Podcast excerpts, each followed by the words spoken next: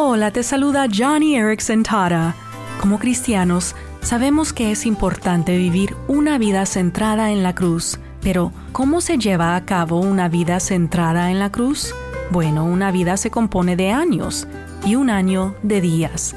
Es por eso por lo que Jesús dijo en Lucas capítulo 9, el que quiera ser mi discípulo, que se niegue a sí mismo, lleve su cruz cada día y me siga.